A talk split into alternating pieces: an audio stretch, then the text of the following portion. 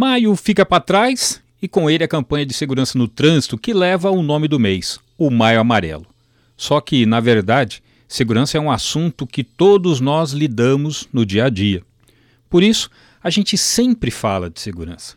É um tema que eu gosto muito, porque dá um sentimento de cumprimento do dever cívico levar informações de extrema relevância para um grande número de pessoas que precisa ter acesso a ela. E mesmo depois de tantas campanhas nacionais, reportagens da gente e também as punições da Polícia Rodoviária, a gente ainda encontra pessoas que não usam o cinto de segurança.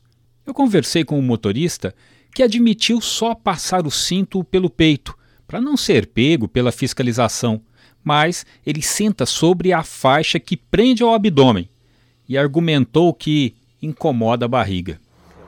Rapaz, Cinto de segurança, você usa corretamente aí no caminhão? Tem vezes que sim, às vezes não. Muitas das vezes não, porque a forma que a gente entrelaça, mesmo por conta da barriga, muito tempo dirigindo, a gente coloca o cinto clicado no prendedor e joga só por cima, efeito de guarda, fiscalização, câmera. Pois é, não usar ou usar o cinto de forma incorreta rende multa, segundo o Código de Trânsito, como destaca o Guilherme Fabrício, chefe de comunicação da Polícia Rodoviária Federal em São Paulo.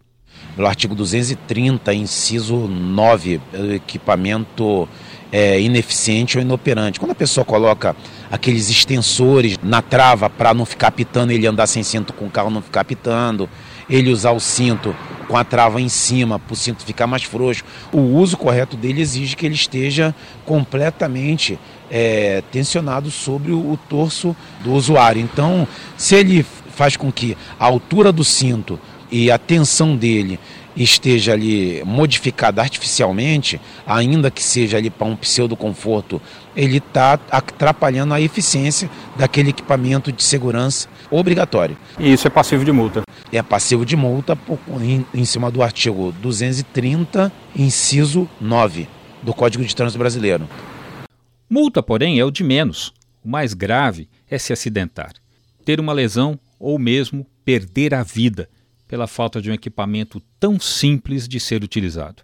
Então, fica a dica: cinto de segurança, use sempre. E se você quer saber mais sobre transporte, acesse o site trucão.com.br. De São Paulo, Jaime Alves.